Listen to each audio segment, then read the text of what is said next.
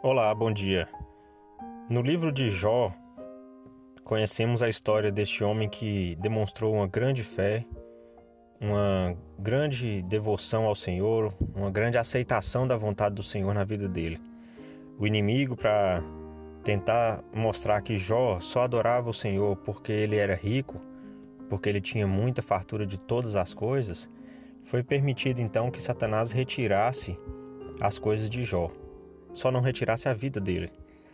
Então, assim, Jó perdeu tudo, perdeu todos os animais, perdeu, enfim, tudo que ele tinha.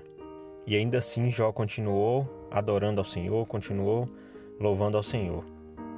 E no, nesse último capítulo, capítulo 42, nos versículos 10 e 12, vemos a consequência de toda essa dedicação de Jó e como é um exemplo para todos nós que às vezes passamos, estamos passando, já passamos por dificuldades e como deve ser o nosso comportamento frente a isso.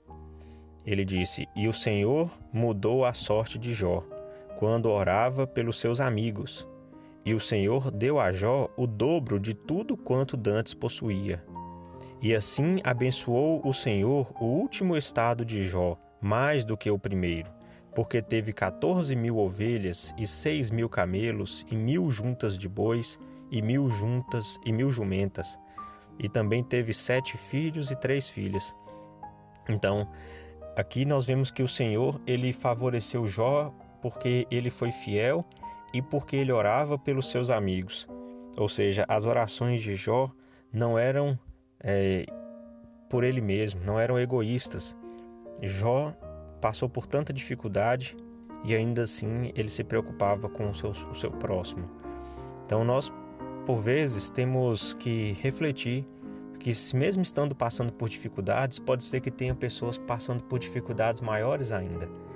E que somente Jesus Cristo, que passou por toda a dificuldade de todas as pessoas, que foi abaixo de tudo, é que pode socorrer-nos, é que pode socorrer os nossos próximos, nossos amigos, e devemos depositar nossa fé nele.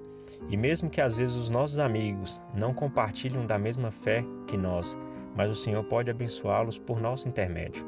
Nós podemos ser um instrumento para que outras pessoas sejam abençoadas se nos dedicarmos em oração sincera, se formos fiéis em todas as coisas, se entendermos que é pela vontade do Senhor que tudo acontece aqui nesta terra e que os propósitos dele são maiores do que o nosso.